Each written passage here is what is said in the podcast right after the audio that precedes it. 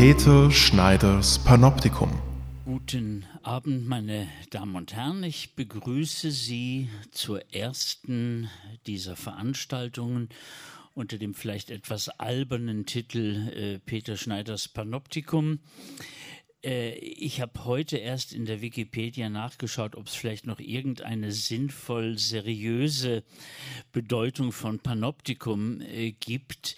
Die seriöseste war die der Wunderkammern. Sonst versteht man darunter eher Wachsfigurenkabinette, was ja auch noch geht. Und natürlich ähm, diese Art von Gefängnisbau, wo man alle Zellen von einem zentralen Punkt aus äh, sehen kann, äh, was jetzt auch nicht eine sehr sympathische ähm, Namensgebung wäre. Also halten Sie sich an die Wunderkammern und denken Sie dran, dass es vor allen Dingen der Alliteration wegen war. Das ist heute Abend einerseits zwar auch eine Buchvernissage, aber es ist nicht gedacht als pure Buchvernissage, sondern es ist die Eröffnungsveranstaltung zur Vorstellung dieser neuen Buchreihe, äh, Edition Patrick Frei Essays, die ich seit ich weiß nicht, seit wann man das rechnen soll, herausgebe, wahrscheinlich 2019, aber durch ähm, Corona ist das alles irgendwie die Zeit geschrumpft und gedehnt und äh, sonst etwas, sodass wir also jetzt erst die offizielle Vorstellung dieses ersten Bandes äh, der Reihe machen. Ein zweiter Band ist erschienen. Dazu wird es auch am 5.5. hier eine Veranstaltung geben. Es ist eine Übersetzung von Elizabeth A. Wilsons Buch Gut Feminism, auch ein unübersetzbarer Titel, also Bauchgefühl Feminismus oder so, das passt nicht so richtig. Wir haben dann die Übersetzung Eingeweihte Pillen und Feminismus äh, gewählt. Da geht es um eine sehr interessante psychoanalytisch ähm, instruierte, aber jetzt nicht ähm, sklavisch psychoanalytischer, psychoanalytischen Versuch, Biologie, Feminismus und Körper, Psychosomatik ähm, zusammenzudenken. Also für mich war das ein völlig neuer Blick zum Beispiel auf Melanie Klein, mit der ich die längste Zeit sehr wenig anfangen konnte. Äh, und das war so ein, auch ein Augenöffner. Buch. Und so soll eigentlich auch diese Reihe funktionieren. Also ich äh, lade mir Gäste ein. Ähm, ich kann es leider nicht singen jetzt, sonst hätte ich das noch schnell. Ähm, äh, Gäste, die äh, das Buch lesen und aus ihrem Erfahrungshorizont dann ähm, an das Buch anknüpfen, äh, wo wir ins Gespräch über Themen, vielleicht weniger Thesen, aber Themen äh, dieser, dieser Bücher kommen und äh, den, den Horizont nochmal erweitern über das Buch, äh, über den Inhalt des Buches hinaus. Es erscheinen pro Jahr im Moment sind geplant drei bis vier Bände und drei bis vier solcher Veranstaltungen wird es auch äh, dazu geben. Gleichzeitig aber äh, gibt es noch einen Podcast desselben Titels, der wird öfter publiziert werden. Wir hoffen so etwa neunmal im Jahr. Also ich werde zu diesem Thema auch noch ein Gespräch mit Gileal per Zoom äh, dann äh, führen, wo wir auch noch mal dann vielleicht im engeren Sinne über ihn äh, und sein äh, Buch sprechen. Dasselbe gibt es dann eben auch ähm, mit äh, Elizabeth A. Wilson. Ich stelle Ihnen Monika Wulz gleich ausführlicher vor, weil es die erste Veranstaltung ist, ähm, hat diesen langen ähm, Vorspann. Ich fange jetzt erst damit an, Gil Eyal und ähm, das Buch etwas kurz zu beschreiben oder wie ich darauf gekommen bin. Äh, Gil Eyal habe ich einmal eingeladen für eine Veranstaltung zum Thema Autismus in Zürich. Das war 2016 oder 2015 etwa.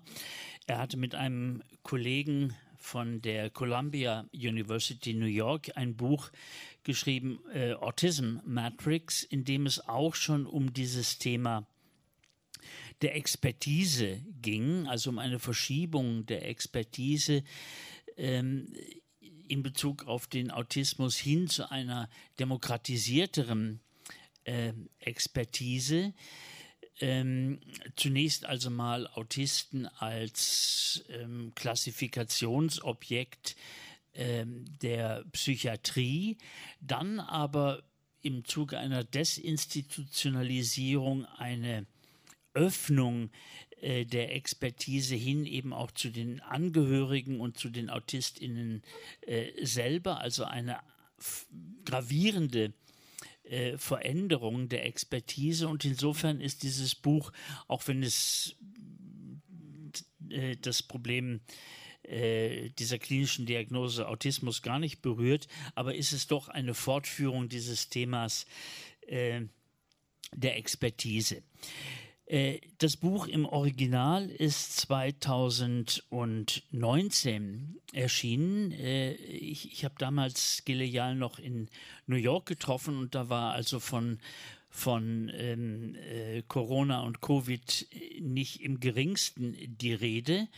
Und drei Monate später, ähm, drei Monate später, ja, ich glaube drei Monate später war dann ähm, äh, die Pandemie unterwegs, vier Monate später der erste Lockdown in der Schweiz und es ist klar, äh, dass man diese Frage der Expertise kaum behandeln äh, können wird, ohne auch ähm, auf diese Frage der Expertise innerhalb ähm, der Auseinandersetzung um die Maßnahmen gegen die Pandemie behandeln kann.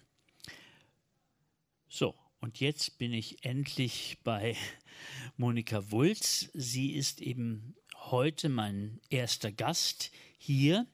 Es ist immer etwas schwierig, den richtigen Begriff dafür zu finden. Sie ist Wissenschaftsphilosophin, Wissenschaftshistorikerin, äh, Wissenschaftsforscherin, würde ich eher sagen. Also vielleicht auch Wissenschaftssoziologin. Das geht ja alles irgendwie ähm, ineinander über. Also darüber werden wir vielleicht auch noch sprechen. Also weil die Betrachtung der Wissenschaft sich eben sehr geändert hat gegenüber, sagen wir, einer klassischen marxistischen Wissenschaftssoziologie, die sozusagen die die Korrumpiertheit der Wissenschaft durch jeweilige gesellschaftliche Formationen vor allen Dingen untersucht hat. Diese Wissenschaftsforschung ist weit mehr detached, also sie blickt tatsächlich, ich nenne es immer den realistischen Turn in der, in der Wissenschaftstheorie. Auch der Begriff ist nicht mehr ganz, ganz richtig, weil Wissenschaftstheorie ist so wie die Dogmatik in der Theologie, wohingegen Wissenschaftsforschung eben eher die Ethnologie der, äh, der Wissenschaftsbetrachtung ist. Sie hat zunächst promoviert über die Epistemologie äh, Gaston Bachelars. Sie hat am Max-Planck-Institut in Berlin gearbeitet. Sie ist die Koordinatorin, glaube ich, ähm, der Geschichte des Wissens, also dieses ähm, Joint Ventures von Universität und ETH. Sie arbeitet im Moment als Postdoc ähm, am Wissenschaftsphilosophie-Lehrstuhl in Wissenschaftsforschung heißt das ja, äh, in Luzern und wird, das habe ich gerade erfahren, danach wieder an die ETH gehen. Ja, also eben vielleicht zunächst vielen Dank für die Einladung, die äh, zu einem Buch ähm, äh, ist, die, das ich vorher auch schon wahrgenommen habe, kannte. Und insofern hat mich die Einladung gefreut, weil ich den Eindruck hatte, es ist ein Buch, das in dieser Zeit, in der wir leben, irgendwie einen wichtigen Input macht ähm, in äh, in eine Fragestellung, die natürlich hoch umstritten ist in den letzten Jahren, ähm, schon länger, wie wir sie beobachten, die Frage nach der Rolle von Wissenschaft äh, in unserer Gesellschaft, was Wissenschaft leisten kann zu all diesen äh, Themen, mit denen wir konfrontiert sein. Es hat natürlich schon sehr groß und weit breit rezipiert wahrgenommen mit der Klimafrage und jetzt kam natürlich das große Thema Corona dazu, wo das nochmal äh, vehement sichtbar wurde, sozusagen wie ähm, ja, wie, wie groß das Problem oder die Frage auch ist, was Wissenschaften beitragen können zu einer Gestaltung des ähm, gesellschaftlichen Lebens. Ähm, und insofern äh, gibt es eben dieses Fach, das Wissenschaftsforschung heißt ähm, und das sich eigentlich als, ähm, ich, sage es jetzt nochmal sozusagen als Vorstellung, was, was machen Leute, die äh, sozusagen sowas schreiben oder die, die sich auch darüber Gedanken machen, die aus verschiedenen Disziplinen versuchen gemeinsam sich Gedanken zu machen, eben über diese Rolle von Wissenschaft in der Gesellschaft. Und es passiert sozusagen methodisch in diesem Fach aus verschiedenen Disziplinen, historischen äh, Ansätzen, philosophischen, aber eben auch soziologischen. Ähm, Gil Eyal kommt ja eigentlich aus der Soziologie, äh, auch ethnografischen und insofern sozusagen ist es auch, glaube ich, Teil dieses Fachs, dass man aus verschiedenen Perspektiven versucht, ähm, sich, sich mit diesen Fragen äh, zu beschäftigen, also auch natürlich einen kritischen Blick zu entwickeln auf Wissenschaft und daran anschließend eben, weil Sie meinten, ähm, ähm, sozusagen Sie versuchen Gäste einzuladen, die dann aus ihrem Erfahrungshorizont über diese Bücher sprechen, ähm, ist natürlich auch eben sozusagen das einer meiner Erfahrungshorizonte oder in welcher Rolle spreche ich über das Buch und sind vielleicht auch zwei Rollen. Natürlich war ich sozusagen bin ich einerseits als ja als Wissenschaftlerin aus, aus der Disziplin dieser Wissenschaftsforschung konkreter eigentlich aus diesen Bereichen Wissenschaftsgeschichte und Philosophie, die ich gemacht habe. Aber klar bin ich auch natürlich eine Beobachterin und sozusagen jemand äh, und ähm, ähm, Teilnehmerin an dieser Welt, wie sie sich in den letzten Jahren ähm, entwickelt hat und wo natürlich sozusagen die Medien einen großen Beitrag auch dazu ähm, geleistet haben oder ge gezeigt haben, sozusagen wie umstritten Wissen, Wissen auch sozusagen in der Öffentlichkeit ist, in der medialen Welt. Und insofern habe ich das Buch natürlich sozusagen aus diesen zwei Perspektiven gelesen. Also sozusagen natürlich auch als ein Mensch, der äh, ja an diesen Vorgängen und auch an dieser öffentlichen Wahrnehmung von Wissenschaft natürlich interessiert ist. Aber eben, wie gesagt, aus einer Wissenschaft, aber natürlich auch aus ähm, ja, aus einer gegenwärtigen Interesse auf jeden Fall. Und in dem Sinn ist, glaube ich, kann man schon sagen, dass Gil Eyals Buch ein wichtiger Beitrag ist in einer Zeit, wo es sehr ähm, polarisierend oft äh, gegenübergestanden ist, diese zwei Seiten. Einerseits die Frage sozusagen, bist du für oder bist du gegen Wissenschaft? Ja, bist du pro-Science oder anti-Science? Und also eine Art von Haltung, wo sozusagen eine Art von Wissenschaftskritik schon wahrgenommen wurde als etwas, ähm, ja, wo man äh, schon in Verdacht kam, sozusagen prinzipiell ge, ähm, sozusagen gegen ja, eine Wissenschaftsskepsis auch äh, ähm, vor sich herzutragen, die sehr grundlegend ist und die Wissenschaft an sich schon wieder ähm, ähm hinterfragt und gar nicht gelten lassen möchte. Und und das wurde, glaube ich, schon auch ja, von, von beiden Seiten immer stärker polarisiert, die, diese Wahrnehmung sozusagen, ja, entweder du bekennst dich jetzt sozusagen zu dem, was Expertenkommissionen sagen, oder man gerät sofort unter den Verdacht, ähm, sozusagen, ja, das irgendwie hintertreiben zu wollen. Und in dieser Zeit, glaube ich, war Gil Eyals Buch schon ein, wichtig, also ein wichtiger Stimme auch und äh, ja, auch im, im Wort, also im Tonfall, denke ich, sehr gelungen, weil er sehr ausgewogen darüber spricht und, und sehr klar macht, sozusagen, ja, in welcher Zeit wir stehen, wo, wo diese Kritik auch vorhanden sein muss, vorhanden sein darf. Aber die große Frage, die sich natürlich stellt, wie gehen wir damit um? Also mit dieser Frage, wie, ähm, ja, dass es natürlich Wissenschaft gibt, Expertise gibt, die sich auch äußern soll. Ich meine, wir brauchen auch Leitlinien für all diese Dinge, die passieren. Wir sehen ja, die Welt ist sehr komplex auch auf eine Weise. Also es geht nicht ohne dieses Wissen. Äh, gleichzeitig braucht es aber ja auch diese kritische Beobachtung, die natürlich immer mitläuft. Und eben, wie gesagt, da ist dieses Buch sicher ein wichtiger äh, Input, um diese Diskussion aus dieser Polemik vielleicht auch ein bisschen ja, zu helfen, da herauszuführen. Also ähm, ich glaube, was noch wichtig ist am Ansatz, den Gil Eyal wählt, ist, dass er nicht eigentlich die Wissenschaft wählt, also die Wissenschaft. Da kommt es dann ja immer zu diesen naiven Verkennungen, dass es eben die Wissenschaft, die wissenschaftliche Methode gibt. Und dann gibt es eben die Wissenschaftsskeptiker, die dann aber auch ähm, so in einer ähm, Adaptation von Popper für Arme äh, sagen, ähm, eben unsere Skepsis ist ja eigentlich auch sehr wissenschaftlich. Ähm, also da, da gibt es auch komische Fronten, während Gil Eyal sich eben auf die Expertise äh, bezieht und die Expertise wird verkörpert durch Expertinnen und äh, das gibt dem Ganzen so einen realistischeren Dreh. Also es geht nicht mehr um äh, die Frage, einer wissenschaftlichen Methode. Es geht nicht darum, welche Bedeutung die Wissenschaft in der Politik äh, haben soll oder haben darf. Da wird ja auch drüber debattiert.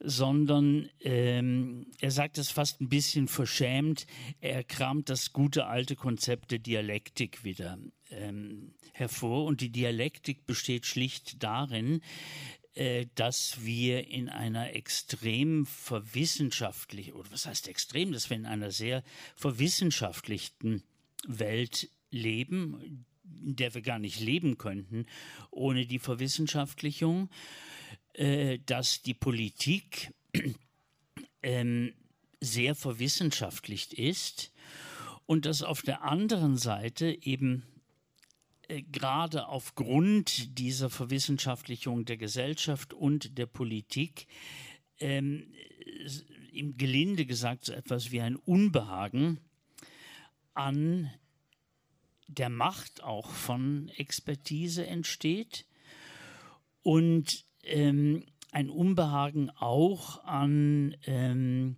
den Institutionen, die das vertreten. Also ich glaube, wenn man darüber über, über Wissenschaft jetzt im, im, im Bereich der Expertise spricht, kommt man eben nicht herum um die Frage der Institutionenkritik. Mhm. Ich meine, vielleicht kann ich zu dem Punkt noch sagen, eben diese Frage, eben, es, es, gibt nicht die eine Wissenschaft, sondern es gibt sowieso mehr Formen von Expertise, von Wissen, also die interagieren und das ist ein wichtiger Input dieses Buchs, äh, das ganz stark zu machen, auch, dass es eben äh, ja, mehrere Expertisen gibt im Plural und, und dass die auch gegeneinander auftreten können, natürlich in, in ähm, Auseinandersetzungen, in Debatten, ähm, ja, und, und dass man das auch aushalten muss als Gesellschaft quasi, ja, dass das einfach stattfindet, dass äh, Menschen, also Wissenschaftlerinnen gegeneinander ähm, auch ähm, Argumente ähm, äußern. Und die Frage ist dann eben sozusagen, in welcher Form ähm, das ähm, sozusagen ja politisch auch ähm, ja, in welchen institutionellen Formen sowas stattfinden kann, diese, diese Art von Auseinandersetzung zwischen Expertinnen, zwischen Experti Expertisenwissen äh, und ich glaube, was ich ganz interessant fand an dem Buch, dass er eigentlich von Anfang an ja relativ klar macht, sozusagen eben, ich spreche nicht über die Wissenschaft allgemein und über, auch nicht über alle Formen von wissenschaftlichem Wissen, sondern etwas, was er dann nennt, ähm, regulatorische Wissenschaften, ähm, auch zum Teil eben dann Trans-Science, äh, Transwissenschaft, aber eben eigentlich mit dem Blick auf Wissenschaften, die die sich sozusagen in Fragen der gesellschaftlichen Gestaltung einbringen und die eben Risikoabwägungen machen, natürlich Fragen im Gesundheitsbereich, Fragen von eben ähm, Abfallwirtschaft, Radioaktivität, äh, was hat er noch, also eben natürlich das ganze Klimathema, aber das ist eigentlich ein ganz kluger sozusagen Zug, sozusagen sehr spezifisch eigentlich hier zu sagen, ich bespreche eine ganz bestimmte Art von wissenschaftlichen Wissen, das eben genau in diesen Interaktionsverhältnissen mit gesellschaftlichen Problemen eigentlich steht und es jetzt auch nicht nur im, im Labor stattfindet, sondern wo es diesen Bereich gibt, wo eben Wissenschaftlerinnen ja, innerhalb von, Expert, äh, von Institutionen ähm, eben Expertisen abgeben, mit politischen Akteuren in, in Interaktion stehen. Und da ist, glaube ich, für EAL eben die große Frage, wie schauen solche Institutionen aus? Wie können wir uns die vorstellen, die das möglich machen, sozusagen in demokratischen Verhältnissen diese Art von Expertise einzubringen, die eben eine plurale ist? Und wie kann man das organisieren? Ähm, und eben, er diskutiert dann verschiedene Modelle durch. Das ist eigentlich auch ganz interessant zu sehen, wie er dann so abwägt, sozusagen, in welchem Modell kann man das, ähm, kann man sowas organisieren. Ähm, einen Weg, den er eben ausschlägt, der äh, nicht ausschlägt, aber natürlich problematisiert, der, glaube ich, in den letzten Jahren auch sehr stark ähm, ähm ja auch immer wieder eingefordert wurde, ist diese Forderung nach Trust in Science. Also sozusagen das, man muss doch einfach Vertrauen haben in die Wissenschaft und dann äh, wird es schon gut sein. Und das ist, er führt dann ein ganzes Argument durch, warum sozusagen Vertrauen allein eigentlich nicht reicht, sondern warum das Problem komplexer ist, warum es da einfach mehr, also es gibt einfach mehr Teilnehmerinnen an dem Spiel und nicht nur die eine Wissenschaft, der man vertrauen kann.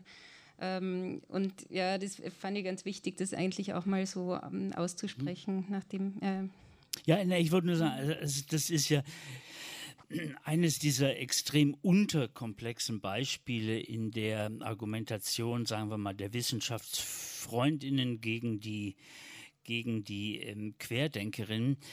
Äh, ähm, ihr zweifelt doch auch nicht an der, an der Schwerkraft oder über Schwerkraft kann man nicht abstimmen. Und das ist jetzt nur wirklich nicht der Punkt. Also der Punkt ist nicht, dass die Querdenkerinnen äh, ein alternatives Physikbuch ähm, schreiben möchten, sondern äh, auf eine gewisse Art haben die ja auch ihren Punkt. Nicht? Also wenn man ähm, ich, ich, muss eben das Beispiel mit der dreispurigen Autobahn, was ich sehr einleuchtend finde, von Gileyal ähm, äh, erklären. Also er sagt, das läuft wie auf einer dreispurigen Autobahn. Rechts haben wir die langsame Grundlagenforschung. Da kann man auch immer wieder drauf zurückkommen. Man kann Experimente neu machen, man kann ganz neue Ansätze wieder äh, verfolgen. Also es gibt eine gewisse Reversibilität in der Zeit. In der mittleren Spur ist äh, ist die regulatorische Wissenschaft, das heißt also Wissenschaft, die zum Beispiel mit Grenzwerten arbeitet oder mit Risikoeinschätzungen. Und äh, das kann man nicht beliebig wieder rückgängig machen. Also wenn man irgendwie einen Grenzwert zu hoch ansetzt, dann erkranken so und so viele Leute. Wenn man ihn zu niedrig ansetzt, das alte Argument, dann geht die Wirtschaft zugrunde. Und das alles muss auf der schnellen politischen Spur irgendwie verhandelt werden. Also die regulatorische Wissenschaft muss irgendwie umgesetzt werden und das geht eben oder muss teilweise eben sehr äh, rasant vor sich gehen. Und an diesem Beispiel, also wenn man eben auf die regulatorische Wissenschaft kommt, sieht man, dass also diese Rede davon, dass man ja auch nicht an der Schwerkraft zweifelt, ja eben gelinde gesagt unterkomplex, wenn nicht relativ dämlich schlichtweg ist. Ja, ich meine, das ist ein gutes Beispiel, auch eine Lehre aus äh, unserem Fach Wissenschaftsforschung, wie die sagen, dass, äh, ja, das ist auch mir ein wichtiges Anliegen, ist zu sagen, okay, diskutieren wir konkrete Beispiele, weil sozusagen dieses sehr allgemeine Reden über die Wissenschaft führt in den konkreten Fällen, über die man spricht und über die man sich einen Eindruck verschaffen sollte ja eigentlich sozusagen meistens in, irgendwie in so eine Leer, Leerlaufdebatte, die, ja. Ähm, ja, die, die dann eigentlich an den konkreten ähm, Problemen und Be äh, Beispielen und auch vorbeigeht. Ich meine, was ich vielleicht noch äh, sagen kann, also ja, mein Eindruck war in äh, Gil Eyals Buch, dass dann sein Fokus ähm, ist ähm, diese Frage eben nach, wie können diese Institutionen ausschauen, wie kann dieser, ja, dieses Verhältnis zwischen Expertise und Gesellschaft, Politik ähm, gestaltet sein. Und ich muss sagen, sympathisch finde ich dann, dass er ganz stark auch selber ausspricht, ähm, ja, wir sind da in einem Strudel, nennt er es auch selber. Ja, das ist ein dynamischer Prozess, den den muss eine Gesellschaft auch aushalten können. Also das, das, findet eben statt, dass da irgendwie Debatten stattfinden, Auseinandersetzungen stattfinden und dass sich vielleicht Abwägungen auch immer wieder ändern werden. Also sozusagen auch die Frage, welchen Institutionen vertraut man, welchem Wissen vertraut man. Also das beschreibt er auch ganz stark als so einen dynamischen Prozess, den ich schon ja, auch wichtig finde, das auch so auszusprechen mal, dass sozusagen, dass das Teil dieses Prozesses ist, das eben auszuverhandeln, dass das eine Gesellschaft ist und Wissenschaftlerinnen, die das gegenseitig ausverhandeln. Ähm, was ich ganz interessant fand in dem Buch, das ist, dass er doch sehr stark eben setzt auf ähm, dann diese Frage von eben, wie sind diese Institutionen gestaltet, oder? Was natürlich vielleicht auch ein soziologischer Ansatzpunkt ist, dann doch ähm, sozusagen nach, nach, dieser Lösung zu fragen. Äh, gleichzeitig eben als gerade als Wissenschaftsforscherin und Wissenschaftshistorikerin frage ich mich dann eben natürlich auch sozusagen, wie weit trifft es historisch zu, seine Beobachtungen. Und ich finde viele sehr treffend, muss ich sagen. Also auch historisch, wie er diesen, diese Entwicklung seit den 1970er Jahren beschreibt, äh, sehr treffend. Die andere Frage ist natürlich auch immer, wo denkt man weiter, wenn man so ein Buch liest. Also ein sehr anregendes Buch ist auch und vielleicht kann ich ja dazu auch noch ein bisschen sagen, diese sozusagen, was, welche Themen sich für mich daran auch noch weiter anschließen und weiter ja. ähm, ähm, ergeben. Und zum Beispiel gerade diese Frage nach ähm, diese, der Möglichkeit von Institutionalisierung oder den, den guten Institutionen, sozusagen, wie, wie dieses Verhältnis aufgebaut sein kann.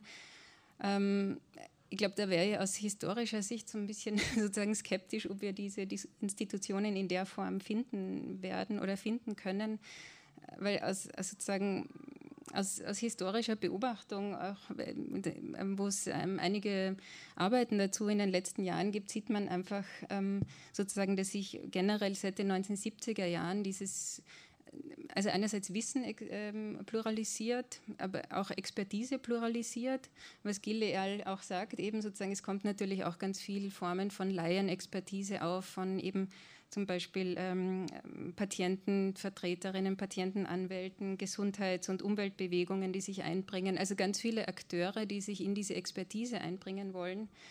Und ich glaube, das Interessante ist, dass es eben nicht nur Laienexpertinnen sind, sondern dass seit den 70er Jahren eben auch massiv sozusagen gerade Wissenschaftlerinnen auftreten, die aus ganz unterschiedlichen Richtungen ähm, sich in diese gesellschaftlichen Debatten einbringen und die eben zum Teil in staatlichen Institutionen sind, zum Teil aber sozusagen auf eigene Initiative sich ähm, ja, zusammenschließen, auch Vereine gründen, zum Teil äh, im Rahmen von Thinktanks sich zu Wort melden.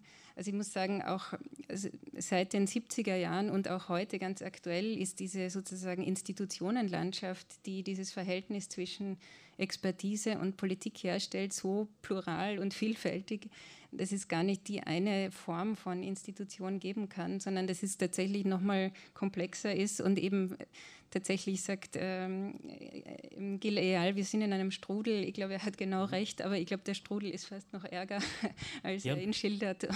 Also es ist einerseits dramatisch, andererseits glaube ich, ist es auch irgendwie interessanter und gut, sich damit auseinanderzusetzen. Und also das wäre, glaube ich, so ein Plädoyer, einfach genauer hinzuschauen, also, also diese Verhältnisse genauer zu sehen, genauer kennenzulernen, überhaupt zu verstehen, was, was passiert in diesem Verhältnis. Ich meine, ich wollte vielleicht kurz sozusagen zur historischen Situation so drei Bücher ins Publikum zeigen und dann auch zu der aktuellen Situation noch so ein paar hm, Hinweise geben.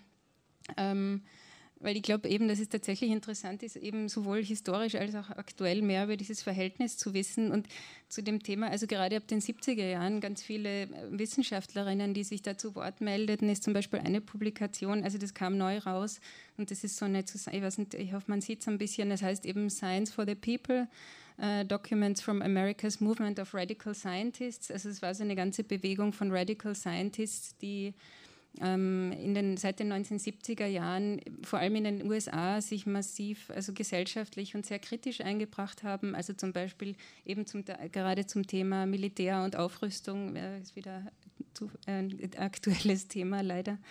Ähm, aber eben auch zum Beispiel zu Genetik, da gab es einfach wirklich große gerade von Wissenschaftlerinnen, eben nicht, gar nicht nur von Laien, sondern äh, große, auch kritische Bewegungen die von Wissenschaftlerinnen, die genau aus ihrer Forschung heraus äh, sich da irgendwie auch äh, sozusagen engagiert haben und in, ähm, auch politisch eingebracht haben und auch sich institutionalisiert haben, quasi dann in Vereinen. Also vielleicht ein, auch aus, aus eigener ähm, ein bisschen Eigenwerbung, sozusagen hier ein ganzes Kompendium zu diesem Thema Gegenwissen, das seit den 70er, 80er Jahren ähm, entstanden ist und in verschiedenen Bereichen, also zum Beispiel auch der ganze Bereich der Antipsychiatrie war ganz stark getragen von wissenschaftlichen Akteurinnen natürlich, die das vorangebracht haben. Also, ich meine, Sie kennen das ja sicher, dieses Feld. Und um auch nochmal die andere Seite zu zeigen, also das ganze Phänomen gibt es auch nochmal also sozusagen von rechter Seite, also ein Buch, das ich gemeinsam mit Kollegen herausgebracht habe. Und da geht es auch um sozusagen ähm, ja, Wissenschaftler, die im Zusammenhang mit ähm, konservativen und rechten politischen Akteuren sozusagen im Austausch stehen und, und die Frage, wie sich sozusagen dieses Verhältnis zwischen ja, rechter Politik, konservativer Politik und Wissenschaften gestaltet in der Zeit. Also der Punkt ist, ähm, das entsteht alles gleichzeitig und ich glaube, das ist, das ist etwas, was sozusagen historisch einfach ähm, auch so wahrgenommen werden muss, dass wir genau in diesem Strudel sind, in einer Zeit, wo sozusagen aus sehr unterschiedlichen Richtungen, also tatsächlich auch Wissenschaftlerinnen mit ihren Methoden, auch mit ihren ähm, ja, Grundsätzen und Ansätzen, die jetzt auch nicht unwissenschaftlich oder nicht rein ideologisch in dem Sinn sind, sondern genau damit sich natürlich in gesellschaftliche Debatten einbringen. Und ich denke, äh, dass es hilfreich ist, das ja, einfach näher wahrzunehmen, auch in der aktuellen Zeit. Und ich meine, zum Thema Thinktanks wollte ich noch sagen, einfach um drei Namen zu nennen. Ich weiß nicht, ob Sie das verfolgen. Ich meine, ich glaube, oft wird dieses Thema Thinktanks auch äh, sozusagen sehr aus so einer ja, Ecke der konservativen Politik wahrgenommen. Aber zum Beispiel gerade in den letzten Jahren entstehen eine ganze Reihe von Thinktanks, die versuchen, sich da neu zu positionieren, auch mit progressiver ähm, sozusagen Politikberatung. Also zum Beispiel in, den, äh, in Großbritannien ein Think Tank äh, mit dem Namen Demos, der äh, sich in den 2000er Neu Jahren neu gegründet hat, zum Beispiel in Deutschland jetzt neu ist ähm, The New Institute heißt es, gegründet in Hamburg mit der Maya Göpel, die vielleicht wahrgenommen wird, so in den Medien sehr stark herumkursiert. Also ein Think Tank, der von einem ich glaube, äh, Hamburger Schiffsräder, der auch SPD-Mitglied äh, gegründet wurde. Und hier interessanterweise in Zürich auch ähm, ein ganz interessanter Think Tank mit dem Namen Wire. Ich glaube, er war auch schon mal hier im Kosmos äh, eingeladen. Und die also mh, offenbar einfach sozusagen wie so, also ich sage das auch nicht, um das zu kritisieren. Ich glaube, man muss einfach mehr darüber wissen, sozusagen, dass das ein, eigentlich die Normalität von Politik ist, dass man sich irgendwo informieren muss über sozusagen über Grundlagen der eigenen Entscheidungen. Und was Wire macht, wenn ich richtig verstehe, ist einfach sozusagen wie Treffen zwischen Wissenschaftlerinnen und Politikerinnen ähm, zu organisieren, um sozusagen diesen Informationsfluss überhaupt herzustellen. Aber natürlich ist es, wie kann man sagen, kuratiert. Also es ist natürlich eine Auswahl, wer wird eingeladen, welche Politikerinnen und wie gesagt, all das sage ich gar nicht aus Kritik, sondern einfach um zu sagen, ich glaube, wir müssen viel mehr über all diese Prozesse wissen, die, die eigentlich Teil äh, der politischen Entscheidungen sind, die getroffen werden. Und eben dazu ist es eben wenig hilfreich, jetzt von einer Oppositionsbeziehung oder Harmoniebeziehung von Wissenschaft und äh, Politik auszugehen. Also im Sinne von, was wir brauchen, ist äh, wissenschaftlich informierte Politik, für die dann zum Beispiel Karl Lauterbach in Deutschland steht. Zwangsläufig wahrscheinlich wird er das Publikum auch enttäuschen müssen, äh, weil das eben diese naive Vorstellung ist. Ich glaube, man muss sich vorstellen, eher, wie viele Akteure da eigentlich äh, unterwegs sind. Ähm, eben auch die die Politik gibt es so wenig wie die Wissenschaft. Also schon das ist eine Versimplifizierung.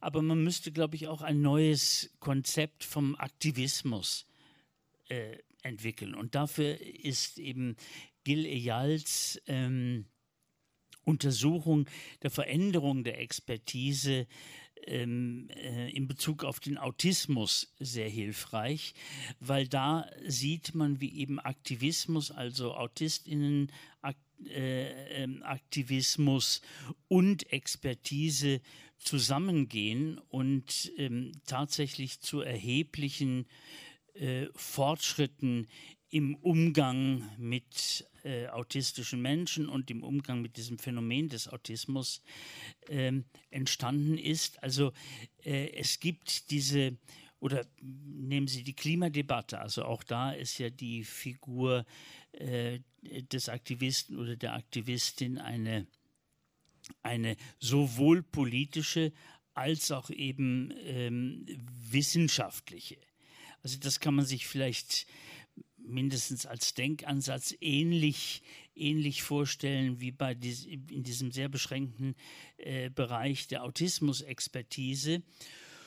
Und natürlich die Laienexpertise, darunter darf man sich vielleicht auch nicht immer irgendwie die äh, Querdenkerinnen vorstellen, die sich auf YouTube bei Herrn Wodak oder Herrn Bachti äh, informieren, sondern eben gerade in der Schweiz und der direkten Demokratie ähm, gibt es ja tatsächlich diese Art von Laienexpertise, die so eine Mischung ist aus politischer Informiertheit, aus wissenschaftlicher Informiertheit, aus ähm, einem Aktivismus, der aus Betroffenheit entsteht, also jetzt im ganz simplen Sinne, äh, wie betrifft mich zum Beispiel ein neues Gesetz? Also wir haben das mit der pränatalen Diagnostik äh, gehabt, wir haben es mit den genveränderten ähm, mit dem sogenannten Genmoratorium gehabt.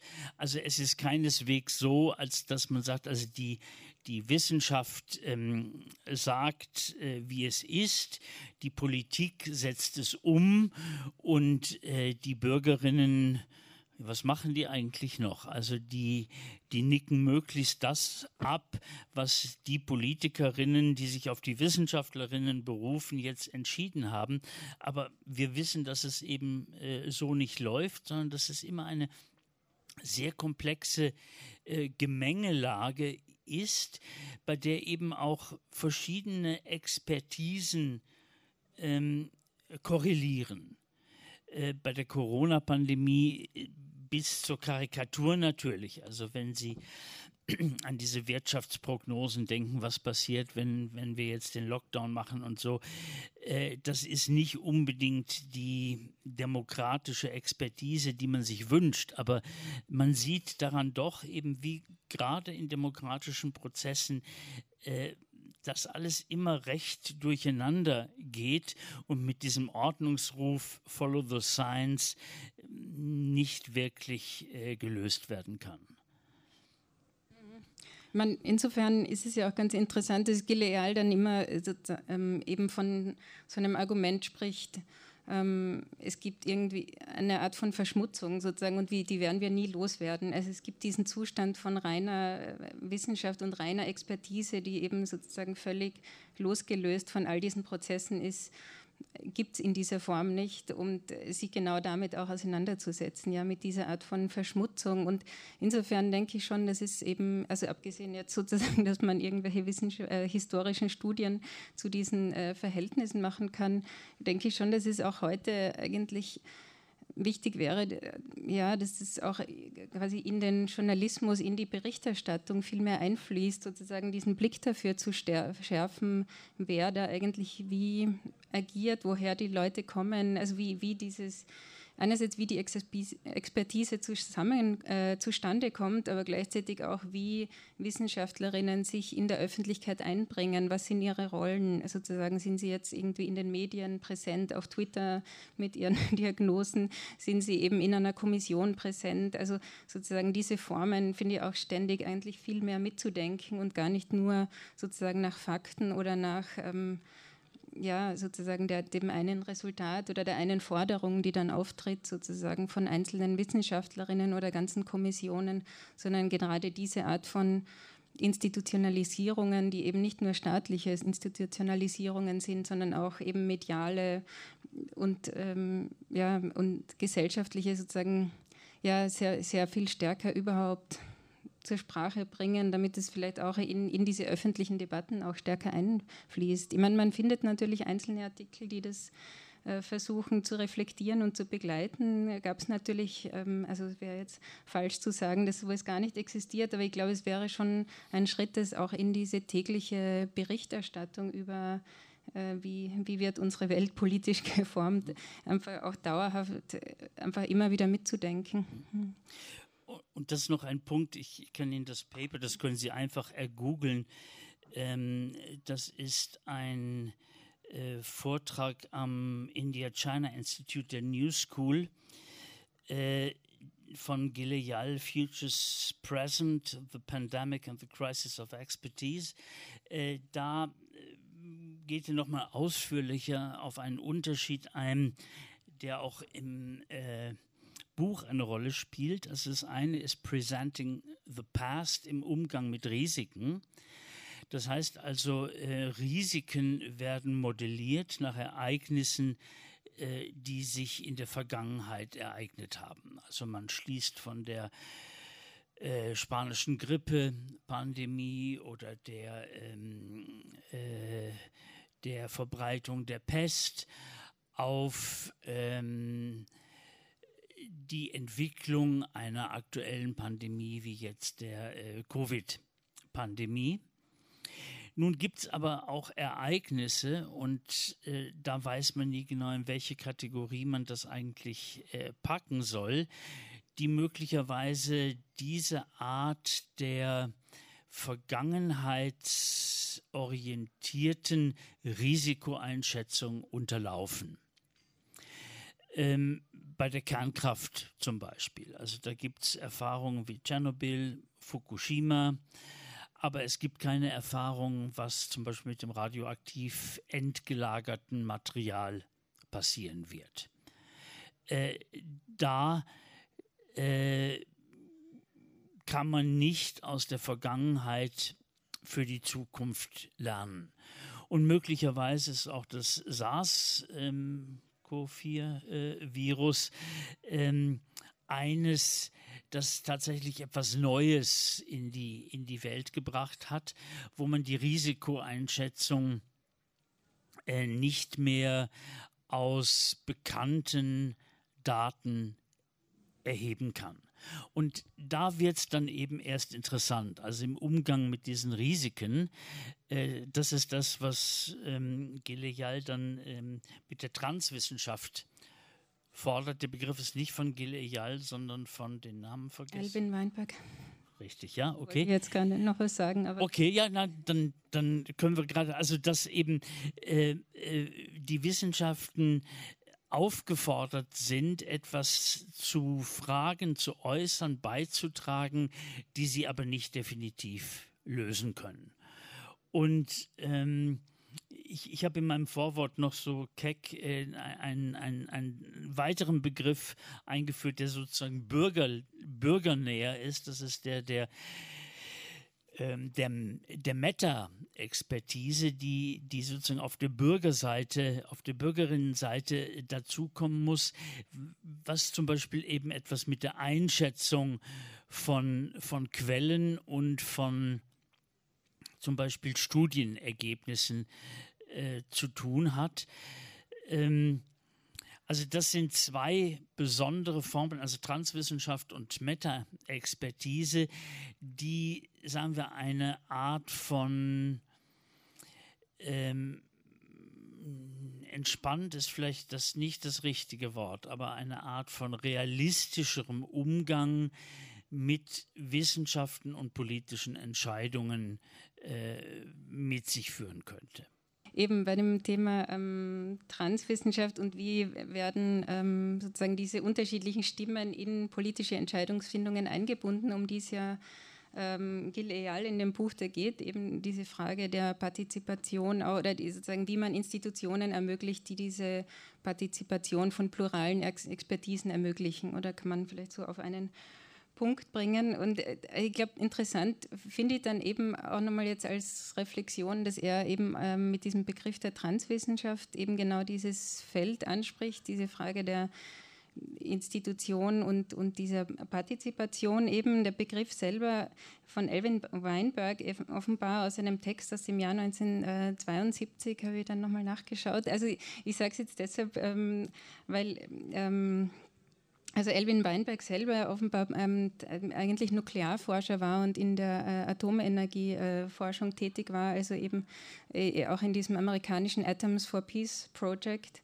wo es darum ging, eben natürlich äh, ja, sozusagen ähm, Atomenergie äh, in, zu friedlichen Zwecken eben zu nutzen, eben dann in Abgrenzung zur ähm, Atombombe, die sozusagen man erlebt hat. Und, und er sich dann stark für diese äh, friedliche Nutzung der Atomenergie stark macht in den USA in den 70er Jahren und in diesem Zusammenhang dieses Konzept dieser Trans Science entwickelt, in einem Zeitpunkt, wo eben Atomenergie schon auch stark in der Kritik war, wo es eigentlich eine Ausbauwelle gab, aber gleichzeitig die Bevölkerung sehr stark protestiert hat, ja nicht nur in den USA, sondern auch in Europa, eben auch in der Schweiz gab es die, natürlich diese ähm, Proteste. Und diese Trans Science von Erwin Weinberg natürlich eine Antwort darauf ist, wie sozusagen wie man Partizipation ermöglicht, schlussendlich schon auch mit dem Ziel, dann natürlich äh, ähm, ja, äh, Atomenergie sozusagen auch äh, für, für, der Bevölkerung sozusagen sie so weit zu integrieren, dass sie sozusagen auch versteht, dass das äh, eine sinnvolle Energieform sein kann. Und das ist nur ein Beispiel. Ich sage es jetzt deshalb, weil ich finde es ganz interessant an Gil Eyals Buch, das eine ganze Reihe von Theorien aufnimmt, die äh, auch äh, in den 70er und 80er Jahren sehr klug beobachtet haben, was eben da passiert ist, genau mit diesen Beispielen, die ich gezeigt habe. Also unter anderem natürlich Ulrich Becks äh, Begriff der Risikogesellschaft kommt vor, äh, Sheila Jasanow, eben auch eine Wissenschaftsforscherin, die auch im Bereich der Wissenschaftssoziologie kommt, die sich ganz stark mit dieser Rolle von Experten und dieser sozusagen Heterogenität von Experten schon damals beschäftigt hat. Äh, dann zum Beispiel auch Peter Weingart, der damals schon gesprochen hat, eben, dass es nicht nur eine Verwissenschaftlichung der Politik gibt, sondern dass diese Verwissenschaftlichung von Politik gleichzeitig gekoppelt ist mit einer Politisierung von Wissenschaft und sozusagen der damals auch in den 80er Jahren schon gesagt hat, wir müssen über diese doppelte Bewegung nachdenken, dieser Politisierung von Wissenschaft. Ähm, Thomas Gearin nennt er auch mit äh, Boundary Work und, die, und, diese Theorie der Verschmutzung, Mary Douglas. Also was ich sagen will, ich ähm, finde es zu Recht, es, gibt, äh, es gibt ganz viele Beispiele, wo wir heute merken, dass ähm, die, die Probleme, die wir diskutieren, ähm, also dass es ähm, Theorieangebote aus den 1970er und 1980er Jahren gibt, die, die heute hochaktuell sind, wo, glaube ich, auch die Wissenschaftsforschung vielleicht in den letzten Jahren und Jahrzehnten nicht so stark auf diese gesellschaftlichen Prozesse äh, geschaut hat, die jetzt wieder sehr stark werden und wo man plötzlich auf diese, diese Begriffe wieder äh, rekurriert und die, glaube ich, auch sehr viel erklären. Aber ich glaube, wir müssen auch darüber nachdenken, was der Unterschied ist. Also ich glaube, dass, dass es ganz wichtig ist, sozusagen sich mit dieser Phase stark zu beschäftigen. Und das ist auch etwas, was Gil Eyal in dem Buch macht, sozusagen auch viele dieser Argumente genau aus diesen Entwicklungen der 70er, 80er Jahre herzuleiten.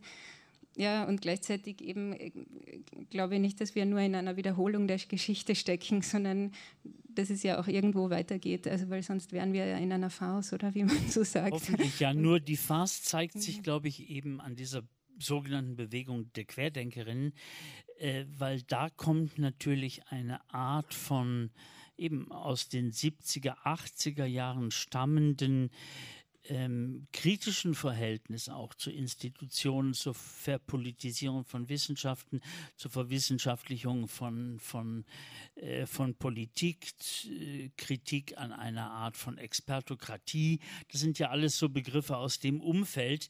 Äh, das alles taucht jetzt wirklich fratzenhaft ähm, eben in diesem Querdenkerinnen-Diskurs auf.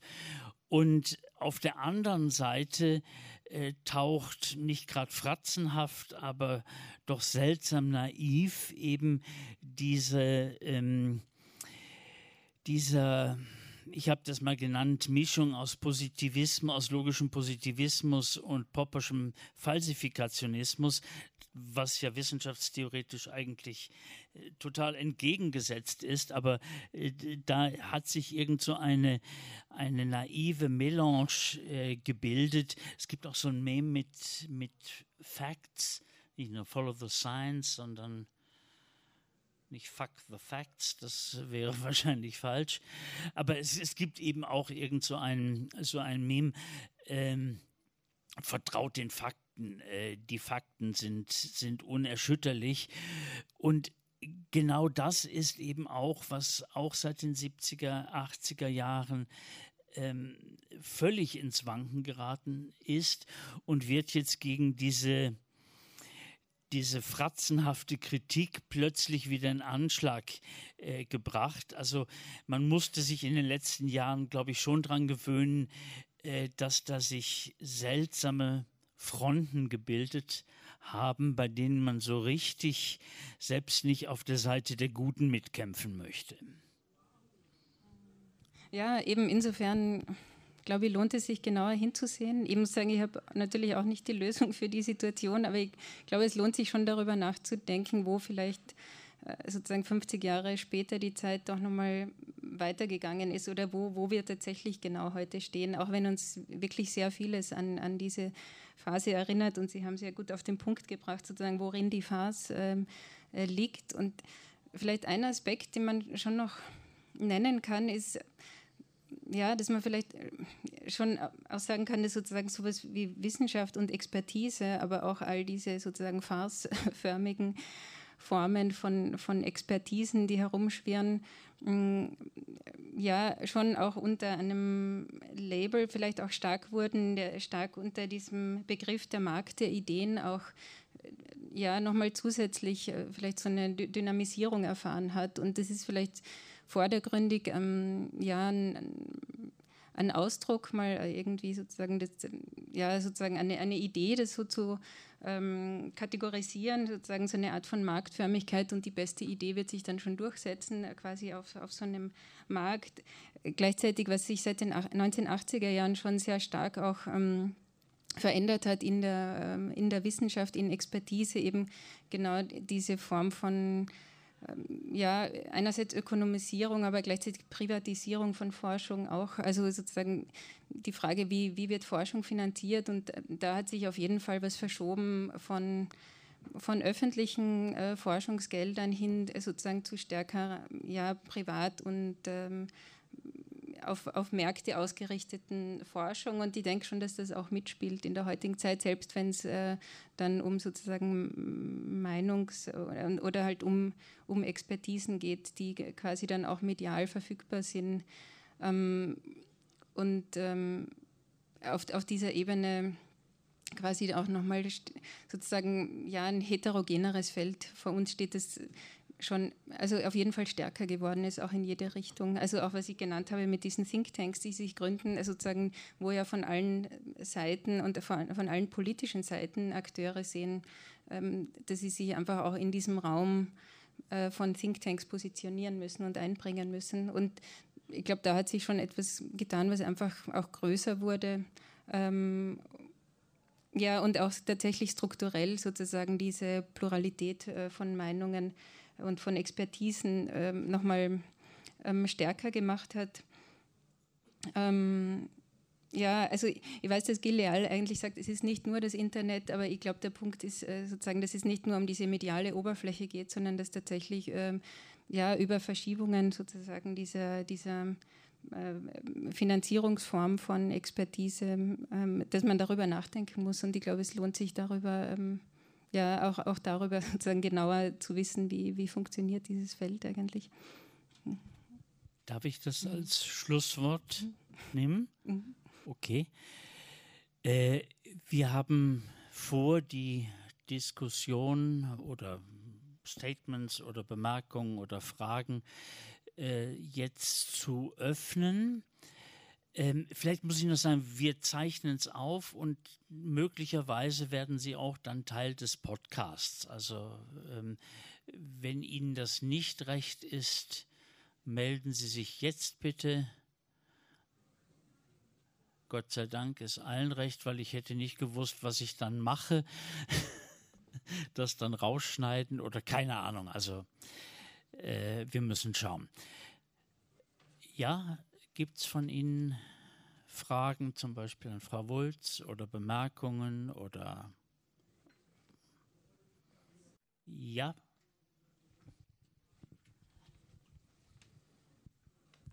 Ja, guten Tag. Äh, ich hatte eine Frage und zwar der Begriff des Querdenkers.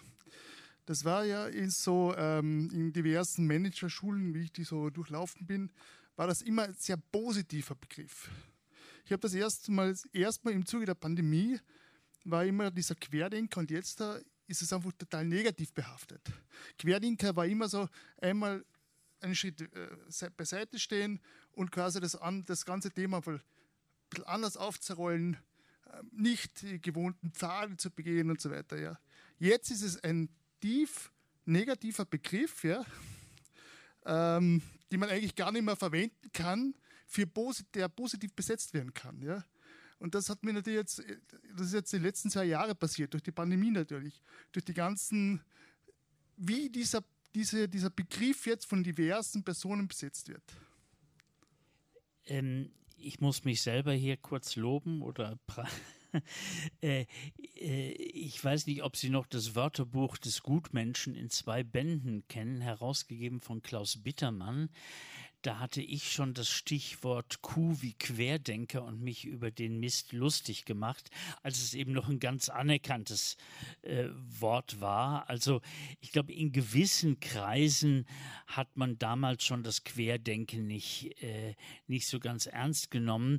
Da ging es natürlich vor allen Dingen darum, so eine Art von äh, eigentlich total unüberlegtem Mainstream, der sich aber aufführt, als sei er jetzt Gott weiß wie originell, ein bisschen in die Pfanne zu hauen. Und ansonsten haben Sie recht, also so in, in gewissen, in den anderen Kreisen, die sicher eher die Mehrheit ähm, gebildet haben, äh, hatte das eher einen, eine positive Bedeutung. Also äh, für Bücher wurde Reklame gemacht. Also der bekannte Querdenker Egon Drewermann ähm, bürstet das Neue Testament gegen den Strich oder keine Ahnung. Also das waren so die, die Slogans. Äh, ich, ich glaube aber, dass es nicht unbedingt zu einer Umwertung äh, des Begriffs von außen gekommen ist, sondern ich glaube, dass die Querdenkerinnen ähm, äh, bewusst an so eine Art von Tradition anknüpfen. Also ich glaube, Querdenkerin ist, kein, ist keine Außenbezeichnung, mhm. sondern das ist, ein, ist eine Innen, Innenbezeichnung. Mhm. Und dass das diesen negativen, diese negative Konnotation bekommen hat, eben, das sagen halt die, kann man sagen, die dem Mainstream verfallen sind oder die noch einen Funken Verstand im Kopf haben, je nachdem, wie man das dann ausdrücken will. Aber hm. Nein, es ist eine gute Beobachtung, dass es ähm, ja wahrscheinlich sich auch an bestimmte Traditionslinien anschließt, um, um selbst so einen positiven Mehrwert auch vielleicht daraus auch noch abzuschöpfen. Ähm, vielleicht ein Punkt noch, den wir jetzt noch gar nicht angesprochen haben, eben zu dieser ganzen Pluralisierung von Expertise und sozusagen es gibt all diese unterschiedlichen Expertisen, die nebeneinander stehen.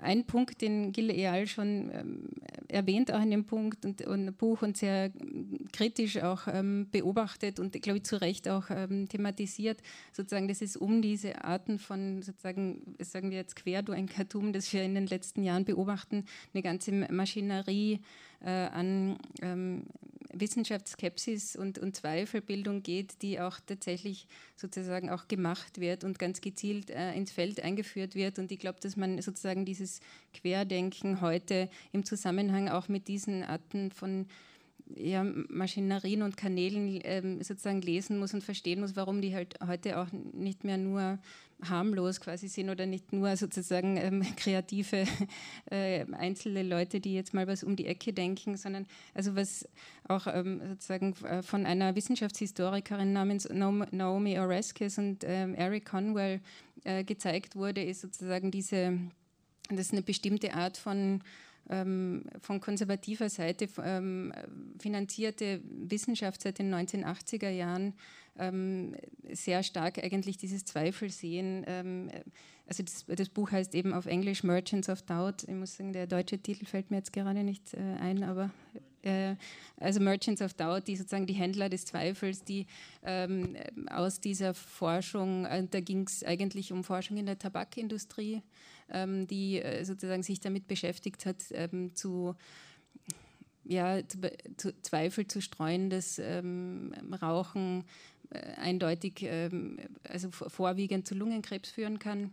Äh, und da, also da gab es ganze Forschungsbereiche, ähm, die dafür finanziert wurden, diese Art von Zweifel zu schüren und halt auch medial und in den Werbungen breit äh, zu machen, äh, um natürlich die Tab Tabakindustrie zu fördern. Was ähnliches ist auch seit den 1980er Jahren schon in diesem Bereich der Klimaforschung ähm, passiert. Also wie gesagt, alles nachzulesen in dem sehr empfehlenswerten Buch äh, von Naomi Oreskes und Conwell, Merchants of Doubt.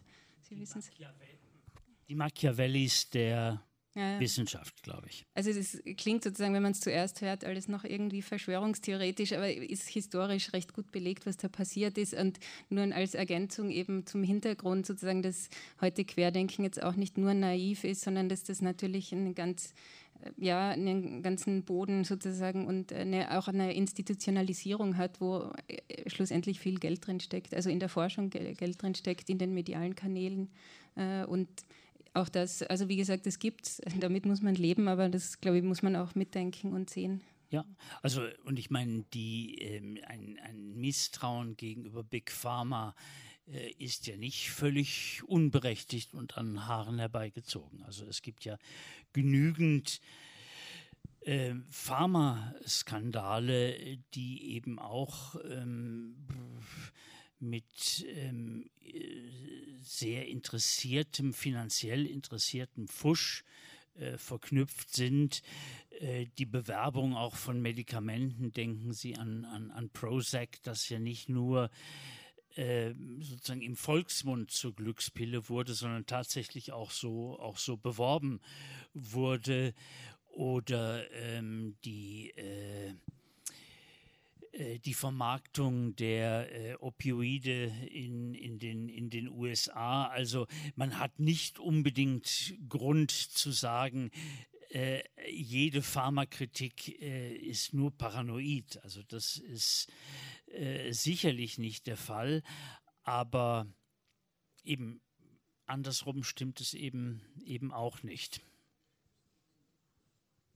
Hat das Ihre Frage jetzt irgendwie nicht wirklich beantwortet.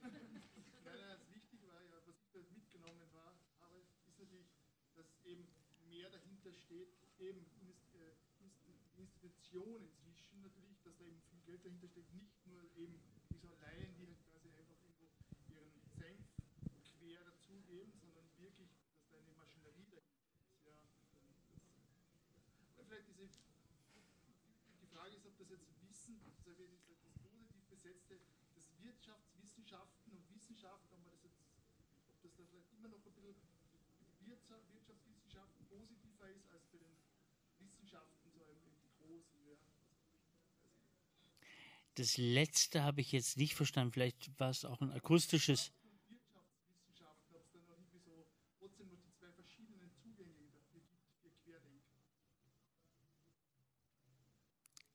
Bin ich jetzt blöd oder? Also jetzt zu dem Feld äh, Ökonomie, sozusagen Ökonomen. Äh, also da wäre mein Eindruck auch, dass sozusagen auch innerhalb der Wirtschaftswissenschaften also kann man fast sagen, verschiedene Schulen gibt. Und das Interessante ist, dass es sozusagen auch in den Wirtschaftswissenschaften selber gibt etwas, das nennt sich dann ähm, ähm, ja, orthodoxe Ökonomie und, und Dogmen quasi, also die man dann auch lernt, sozusagen von Adam Smith und so weiter. Also sozusagen, wie gesagt, das sind die Fachausdrücke in dieser Disziplin, äh, die man dann so nennt.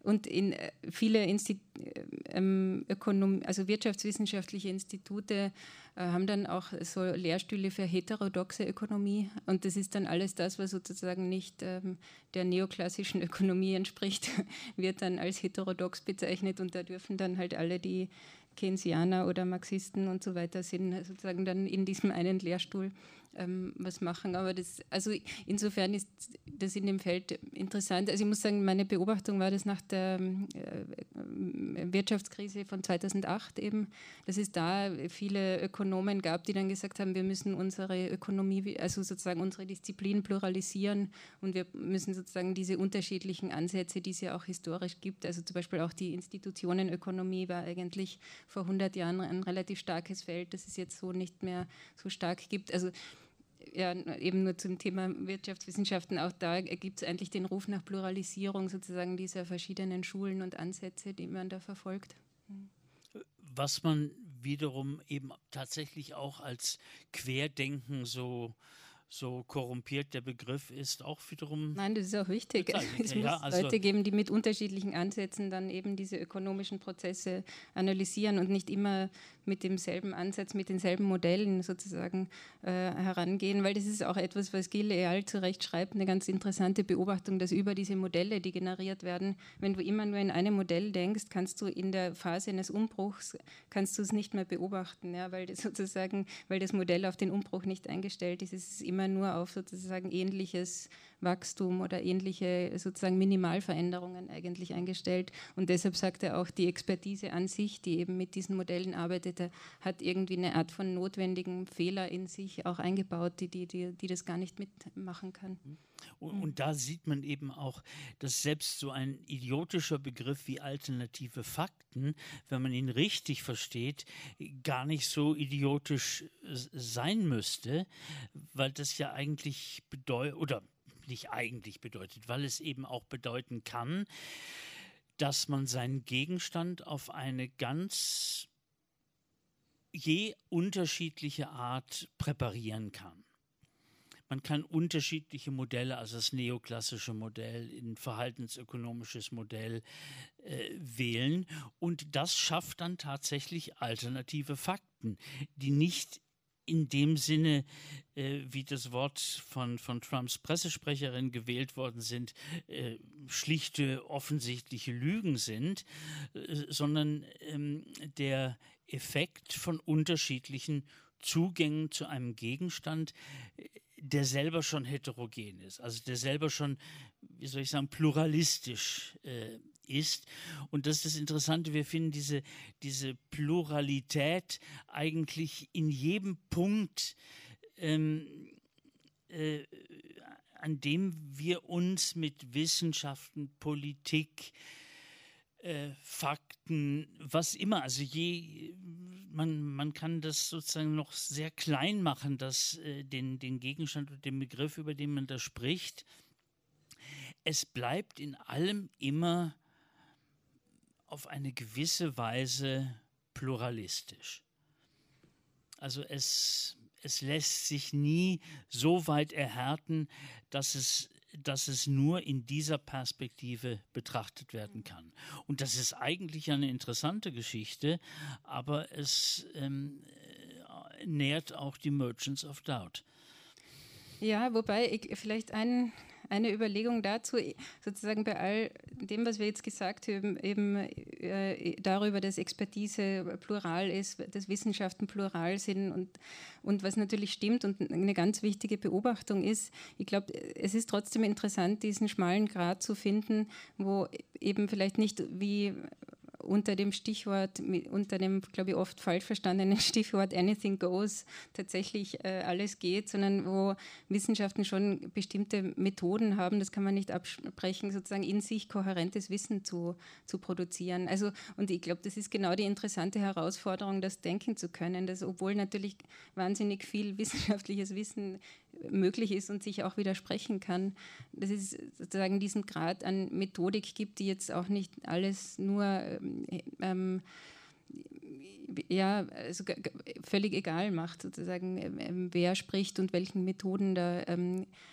man, man spricht. Und das andere ist auch, also auch als Abgrenzung an, gegen äh, schiere Meinung, also sozusagen Wissenschaft, also das, was Wissenschaftlerinnen in, in diese Arbeit stecken, zu diesen Ergebnissen zu kommen, ist schon sozusagen sehr viel mehr an Arbeit und an Prozess und an Methodik und Praktiken, die sozusagen als ähm, sich durch ähm, schnelles Zusammenlesen eben eine Meinung ähm, zusammenzustellen. Und ich glaube, wie gesagt, also zwischen dieser Bandbreite von Pluralität des Wissens und äh, diese Spezifik von Wissenschaften auch zu sehen, vielleicht auch das, das zu sehen, wo Wissenschaften manchmal scheitern können, also genau diese Grenzen auch davon zu sehen.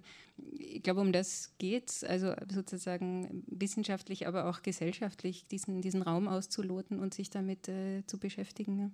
Ich, ich glaube eben, Anything Goes ist ohnehin ein blöder Slogan geworden. Also ähm, gemeint, glaube ich, ist damit eigentlich Whatever Works. Also äh, wie Woody Allens Film zeigt, ich, äh, zeigt, äh, wie Woody Allens Filmtitel heißt, Whatever Works, ähm, äh, da geht es ja darum, einzusehen, dass eigentlich nichts unwissenschaftlicher ist als das Primat einer wissenschaftlichen Methode.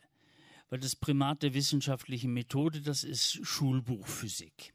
Da weiß man beim Experiment, was rauskommt und wenn man es nicht weiß, sprengt man das Chemielabor der Schule in die Luft und ähm, hat, hat Pech gehabt. Aber Schulexperimente sind nicht dafür gemacht, was Neues zu entdecken, wohingegen richtige Experimente in richtigen Wissenschaften, sofern sie Experimentalwissenschaften sind, eben dazu dienen, ähm, äh, Neuigkeiten zu produzieren. Also etwas, etwas zu finden, was eine Abweichung von dem, von dem Erwartbaren ist. Also nicht was völlig Neues, also dass die Äpfel, mit denen man ja auch nicht mehr experimentiert, plötzlich an die Decke steigen oder so, aber dass ein, dass ein Teilchen, äh, das man jetzt äh, detektiert hat im, im, im, im Beschleuniger, sich etwas anders verhält, als man damit gerechnet hätte und dann, dann es spannend. Und da kann man sagen, whatever works. Also wenn ich, wenn ich da was Neues rausfinden kann, halte ich mich nicht an eine wissenschaftliche Methode, so wie man sich im dritten Semester im Kurs wissenschaftliches Schreiben an die Regeln des wissenschaftlichen Schreiben, äh, Schreibens hält. Ja, genau. Äh, vielleicht kurz noch, um den Namen zu nennen. Anything Goes ist eben ein äh, Zitat von Paul Feierabend, der, der, hier an der ETH Wissenschaftsphilosophie unterrichtet hat in den 80ern bis Anfang der 90er Jahre. Vielleicht haben ja manche Ihnen, von Ihnen ihn noch äh, hier erlebt. Also ich habe zumindest in Zürich noch öfter Leute getroffen, die mir erzählt haben aus den äh, spannenden Vorlesungen und der diesen tats Satz tatsächlich so gemeint hat, wie Sie sagen, im Sinn von jede Methode, die, die sinnvoll sein kann, äh, sollte angewendet werden und jede, also anything uh, goes that works ähm, ist eine ganz gute Zusammenfassung dieses Satzes. Aber vielleicht äh, sollten wir nochmal äh, genau ins Publikum fragen, ob es noch andere, ja, auch Überlegungen, Diskussionsbeiträge gibt von Ihnen. Ja, vielen, vielen, vielen Dank für diese für dieses auch tolle Plädoyer vielleicht ähm, Floskeln wie Follow the Science oder auch Hashtag Teamwissenschaft so ein bisschen als Unterkomplex zu entlarven, auch als Reaktion auf Querdenkerinnen und Co. Ähm, und ich frage mich, ob diese, ähm, weiß nicht, Kampfbegriffe auch verknüpft sind mit so einer generellen Vorstellung von, dass die Wissenschaft als solche im Allgemeinen auch irgendwie äh, bekämpft wird, wird durch Wirtschaft und Politik. Und da fände ich es schon auch wichtig, auch als Wissenschaftsforscherin oder Wissenschaftssoziologin, auch nochmal vielleicht genau hinzuschauen, auch, ob das dann überhaupt so ist. Also vielleicht auch zu schauen, studieren eigentlich mehr, weniger Leute, wenn, wenn die Wissenschaft tatsächlich irgendwie bedroht wäre oder ähm, nicht mehr ernst genommen werden würde, könnte man das ja da auch vielleicht sehen. Oder gibt es tatsächlich weniger staatliche Gelder, die in die Klimawissenschaft fließen oder in, in die äh, Epidemiologie oder in die Virologie und so weiter. Ähm, einerseits diese auch ja, realistische Betrachtung der, der, des, des Jetzt-Zustands. Ähm, da fragt sich dann natürlich, wie misst man das und warum ist das dann so? Und das Zweite wäre eine Unterscheidung, die ähm, in der Wissenschaftsforschung, glaube ich, auch wichtig ist, ist die zwischen Wertekonflikten und Wissenskonflikten.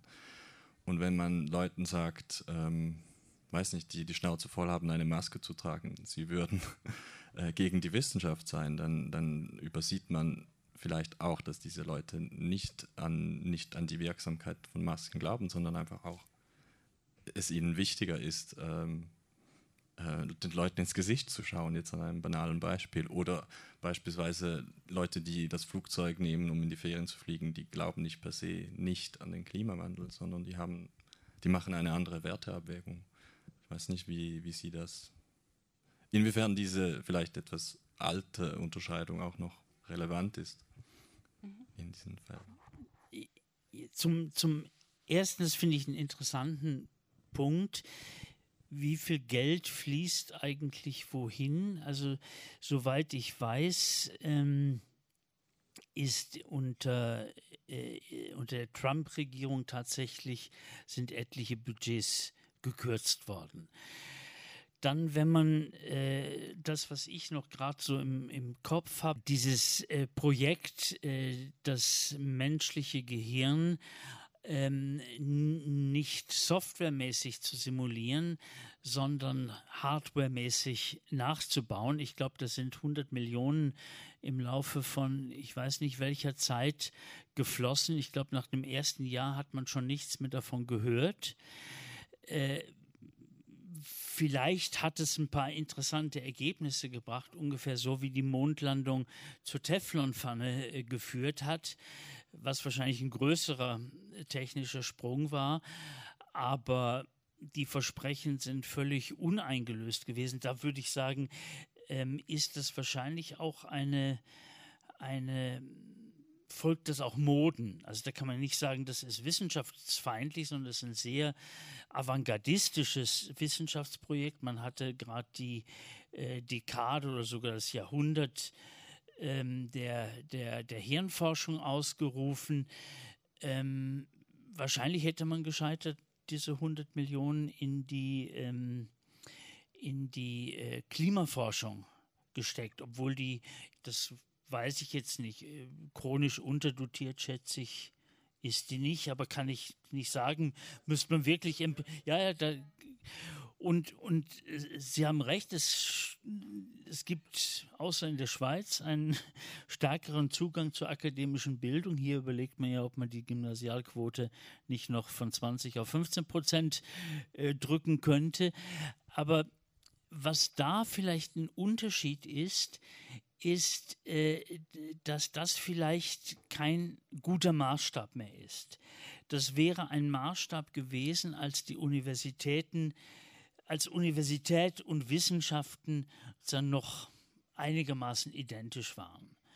Wohingegen man heute die Institutionen, in denen Wissenschaften produziert oder Wissen produziert wird, ja als Außenstehender nicht mehr wirklich durchschaut, außer man ist jetzt wirklich aktiv vielleicht im akademischen Bereich. Aber was jetzt das Robert Koch Institut von den Virologen äh, an der Charité und wie die Charité sich zur Humboldt-Universität äh, äh, verhält, von diesen ganz vielen privaten Instituten nochmal ganz abgesehen.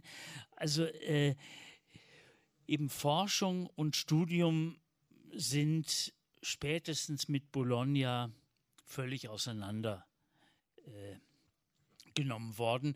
Und insofern kann man sagen, äh, es gibt vielleicht einen Zuwachs an Bildung, aber ob es einen Zuwachs von Wissenschaften äh, über diese Akademisierung zum Beispiel gibt, das weiß ich auch nicht. Aber wie gesagt, man, vielleicht eine Abnahme. Also eben, äh, Nein. vielleicht kann ich den Punkt nochmal aufgreifen, den ich auch total wichtig finde, diese Frage, oder inwiefern kann man davon sprechen, dass Wissenschaft bekämpft wird und ich meine, da sind natürlich diese Beispiele schon wichtig, also sozusagen diese äh, tatsächlich absichtliche Kürzung von Forschungsgeldern für Klimawissenschaften ein wichtiges Beispiel. Ein anderes ist, äh, glaube ich, auch international beachtetes Beispiel war die Kürzung von äh, der gesamten Genderforschung in Ungarn offenbar in den letzten zwei Jahren. Also das ist natürlich sozusagen, man merkt auch, es betrifft unterschiedliche Bereiche, also sowohl Naturwissenschaften als auch Geisteswissenschaften merkt man, dass, es, dass man das auch nicht immer nur auseinander dividiert dividieren kann, sondern dass die beide unter Druck kommen können, weil es ja eine Zeit lang immer hieß, das ist so ein starkes Ungleichgewicht. Ich meine, was natürlich, was es auch gibt, ist natürlich, dass bestimmte Fächer mit der Zeit weniger gefördert werden, weil es, weil es eine Themenverschiebung, Konjunkturenverschiebungen gibt. Das ist auch ein wichtiger Bereich, der dann vielleicht manchmal eher schleichender passiert und äh, wo man sich auch fragen kann, was, also was steckt dahinter? Ist es jetzt wirklich nur, weil es eben sozusagen andere Felder dann wichtiger werden oder gibt es auch bestimmte Überlegungen dahinter? Generell, also sozusagen zum Thema Wissenschaftsfinanzierung, ich glaube, für, für Deutschland kann man sagen, so diese Wissenschaftsbudgets habe ich mir mal angeschaut, also ist das über die letzten Jahre relativ stagniert eigentlich. Interessanterweise die öffentlichen Gelder, was aber passiert, ist eine Art von Umverteilung, dass man einerseits sozusagen diese Gelder, auch die staatlichen Gelder immer stärker eben als Drittmittel Mittelstellen äh, umdotiert. ähm, oder Drittmittelgelder, wo sozusagen dann äh, einerseits innerhalb dieser staatlichen Gelder gefördert wird, diese Art von Wettbewerb, die es um diese Gelder gibt und, und damit quasi in, in diese staatlichen Budgets auch eine Art von Wettbewerbslogik in die Forschung eingeführt wird. Und was sich gesteigert hat, ist eigentlich diese sozusagen ja, der, der an, ähm, ähm, die Idee oder der Ansatz, dass man sozusagen stärker so Public-Private Partnerships auch in der Forschung wieder ähm, äh, fördert und, und quasi dadurch diese ähm, Gelder aus Industrie irgendwie stärker ähm, ja auch integriert und darüber ähm, ja eben auch Forschungszusagen macht, quasi, wenn, wenn Gelder fließen, sozusagen gibt es dann auch staatliche Gelder dazu. Also genau, genau diese Kombination ist dann eigentlich so ein wichtiges Finanzierungsmodell, wo sich aber eben, wie gesagt, eigentlich vom staatlichen Budget her wenig getan hat, sondern dann eher eben, deshalb habe ich so ein bisschen über diese Privatisierung von Forschung gesprochen, die da eben vor allem in diesen Bereichen Molekularbiologie und Technologie, also sind das natürlich die, die, die, wichtigen Faktoren, die da passieren, dass man eher in diesen Kooperationen dann agiert, wo man sich natürlich fragen kann, wofür wird geforscht quasi auch. Ja. Mhm. Ähm, Sie haben vorhin eben die zwei Begriffe genannt, einmal die verwissenschaftliche Politik und einmal die politisierende Wissenschaft. Äh, für mich stellt sich jetzt noch die Frage, was die politi politisierende Wissenschaft denn ist und zweitens, äh, wie kann man dagegen angehen? Weil ich empfinde das jetzt so, dass äh, zum Beispiel Syngenta, also als Konzern, äh, Wissenschaft oder Studien ähm, in den Vordergrund schiebt und sozusagen ihr Verhalten, ähm, äh, äh, äh wie würde man jetzt sagen, also rechtfertigt. Und äh, gleichzeitig werden diese Studien aber eben belegt bzw. widerlegt äh, oder von anderen Studien, äh, wissenschaftlichen Studien dann äh, in Frage gestellt. Ja, ähm, vielleicht kann ich dazu noch sagen, also der Begriff selber ist eben Politisierung der Wissenschaft sozusagen als Nominativ eben oder eben und äh, ist, äh, geht äh, auf eine Theorie sozusagen dieses Wissenschaftssoziologen Peter Weingart zurück, der in den 1980er Jahren quasi die Entwicklungen seit den 70er Jahren unter diesem Label auch ähm, diskutiert und, und sagt, wir müssen auf diesen Prozess schauen, dass eben unsere Gesellschaft nicht nur verwissenschaftlicht wird, all diese Prozesse, sondern dass sich parallel zu dieser Verwissenschaftlichung ein Prozess abspielt, wo, sie, wo Wissen sich, sich politisiert in diesem, in diesem Zusammenhang. Äh, konkret, was er damals bespricht, sind eigentlich eher diese Fälle von Antipsychiatrie. Und das Interessante ist aber, und, und eben gerade diesen kritischen Wissenschaftlerinnen, die ich da gezeigt habe, also genau dieses Phänomen dieser Radical Scientists, die quasi eigentlich eher sozusagen von linker Position aus so eine Art von ähm, institutionalisierter, staatlicher, ja, und auch industrialisierter Wissenschaft äh, kritisieren ähm, und interessant, und ich glaube, Sie sprechen jetzt genau das umgekehrte Phänomen an, dass wir heute viel mehr nochmal auf diesen umgekehr, also sozusagen auf diese umgekehrten Akteure schauen, die eben quasi auch aus, aus wo, wo wir sehen, dass auch diese industrialisierten Formen von Forschung irgendwie auch politisierte sind auf eine gewisse Weise. Ähm, und das war eben der Punkt, den ich vorher auch ansprechen wollte, quasi, dass, dass wir, wenn wir heute diese Konzepte aus den 80er Jahren verwenden, dass wir merken, die Welt hat sich auch weiter, weiter gedreht und wir, wir, wir sehen einfach heute ja auch mehr Akteure, die, die politisiert in diesem Feld agieren. Also wie gesagt, wie man das, ich glaube, man kann das nicht nur einfach abstellen, das ist, glaube ich, Teil äh, dieser äh, wirklich einer größeren Struktur von Forschungsinfrastruktur. Also eben, wie gesagt, ich glaube schon, dass es wichtig ist, das zu sehen und darauf hinzuweisen und, und das, das Auge dafür zu schulen und ja, ich glaube, es ist auch wichtig, ist gerade über Formen von Wissenschaftspolitik und Wissenschaftsfinanzierung zu sprechen, auch gesellschaftlich. Also wenn wir sozusagen über die äh, Umstrittenheit von Expertise sprechen, ist, glaube ich, das ein wichtiges Thema, wo, wo wir uns auch gesellschaftlich überlegen müssen, wie wollen wir, dass Wissenschaft finanziert wird, wie wollen wir, dass Expertise finanziert wird. Und ich meine, ein wichtiges Thema, also wenn wir jetzt über Finanzierung von Pharma ähm, ähm, Unternehmen oder sagen Produkten sprechen. Wir sind, glaube ich, schon fast am Ende, aber ich spreche es jetzt kurz an. Also äh, sozusagen in den letzten zwei Jahren gab es eigentlich, oder vor allem jetzt im letzten Jahr, seit die, diese Impfstoffe aufkamen, eigentlich eine ganze Reihe auch von Wissenschaftlerinnen, auch aus der Wissenschaftsforschung, also eine Kollegin ähm, aus Kent, eben die äh, sich sozusagen mit Rechtsgeschichte befasst, ähm, aber eben auch aus, aus Pharma äh, und aus der sozusagen Infektiologie, Infektiologie ähm, die ganz stark eigentlich gefordert haben, diese ähm, Intellectual Property Rights sozusagen auszusetzen für diese Corona-Impfstoffe. Also es war sozusagen in diesen Feldern ein wahnsinnig wichtiges Thema, zu sagen, ja, das, es, es macht keinen Sinn, sozusagen, ich meine, generell ist es ein großes Thema, quasi diese, ja, dieses intellektuelle Eigentum, das dann auch auf diesen Produkten äh, liegt, die, die verkäuflich werden, wo wo die, die Firmen selbst natürlich ihre Preise bestimmen, sozusagen je nach, je nach Markt dann hoch und, äh, und höher werden, zum Teil auch. Äh, und, und das sind, glaube ich, Themen, die ganz stark diskutiert werden müssten und wo ich den Eindruck hatte, dass das, wie gesagt, in diesen Fachcommunities war das ein riesiges Thema. Also das hat die wirklich unglaublich aufgeregt und auch wirklich Leute aus der Infektiologie selber, die also ich, ich habe auch ein Interview mit einem Forscher gelesen aus den USA, der eben beteiligt war an einem Impfstoff, der sozusagen ähm, frei von ähm, Intellectual Property Rights erzeugt werden sollte und der auch meinte, es ist einfach schwierig dafür Geldgeber zu finden. Ähm, ja, weil sozusagen das lohnt sich nicht. Ja. Also, ähm, und ähm, für, andere Forschung gibt es eigentlich auch staatliche Zuschüsse, die dann äh, quasi äh, aber Teil dieses Intellectual Property Rights werden und wie gesagt, das sind alle riesige, riesige Themen, die wir noch weiter diskutieren könnten. Ich glaube, es läuft uns für heute ein bisschen die Zeit aus, aber ich glaube, es ist einfach genau, was Sie sagen. Es ist total wichtig, über diese Dinge nachzudenken und auch über die Struktur dieser Fragen nachzudenken. Also wo, woher das kommt, wie sich das so gestaltet, sozusagen, dass, dass wir vor den Phänomenen so stehen. Ähm, ja.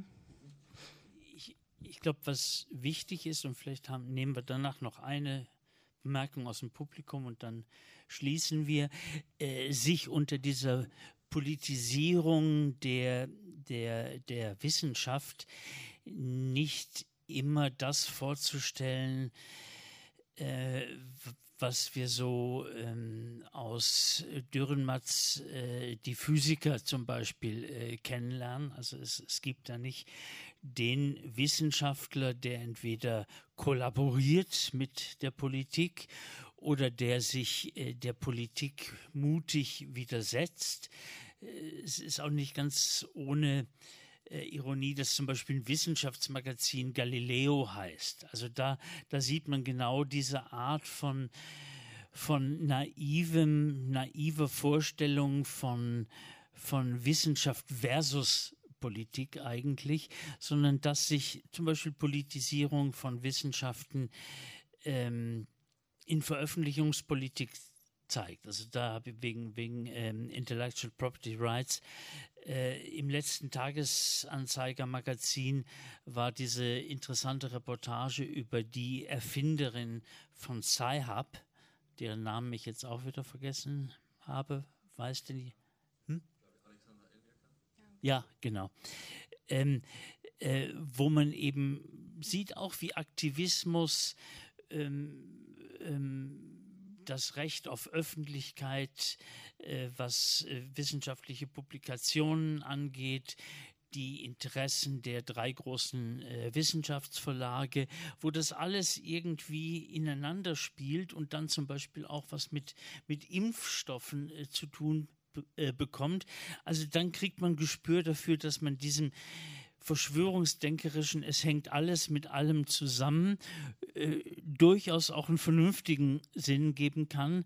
Nicht, dass alles mit allem zusammenhängt, aber dass vieles auch mit vielem zusammenhängt, äh, dass man auf den ersten Blick nicht sieht, wenn man eben solche sauberen Trennungen macht zwischen Politik und Wissenschaft.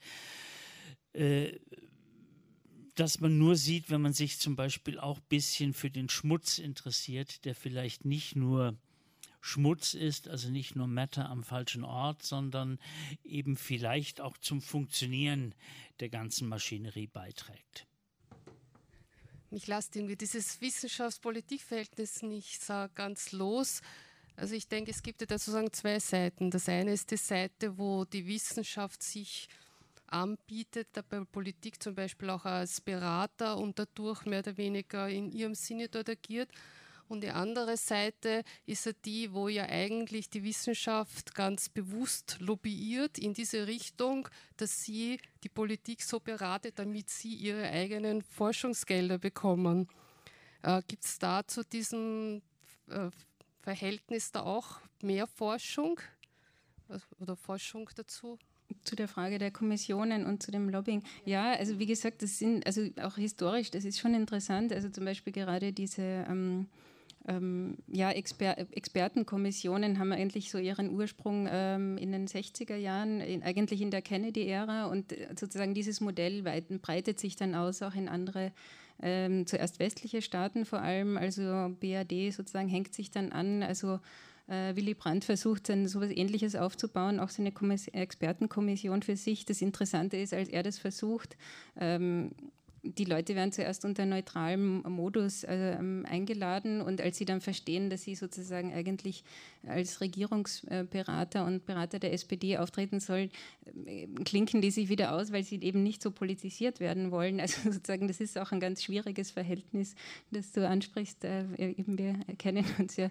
Ähm, und umgekehrt, also gerade zu diesem Thema Lobbying gibt es eigentlich auch ganz gute Bücher zu dieser Entwicklung von Thinktanks, eben aus unterschiedlichen Richtungen, also auch sozusagen Thinktanks, die jetzt äh, einerseits nicht in erster Linie politisch verortet sind, sondern die versuchen, so einen Brückenschlag zu machen zwischen verschiedenen politischen Richtungen. Aber dann auch gibt es natürlich die Beispiele der eben ganz klar politisch verordneten Thinktanks, also beginnend in den USA natürlich, eben das Cato-Institut ist, glaube ich, ähm, bekannt zum Beispiel oder die Heritage Foundation. Also es sind so Institute, die gerade in der ähm, Trump-Ära, glaube ich, oft auch, ähm, die man gehört hat, aber natürlich auch in anderen Ländern haben sich dann solche Thinktanks entwickelt und ja, zu all diesen Prozessen gibt es schon Forschung und ich glaube, das Interessante ist, das geht auch aktuell weiter, sozusagen all diese Prozesse finden jetzt statt, ja, dass ich also von unterschiedlichsten Richtungen und wie gesagt, also für Deutschland dieses uh, The New Institute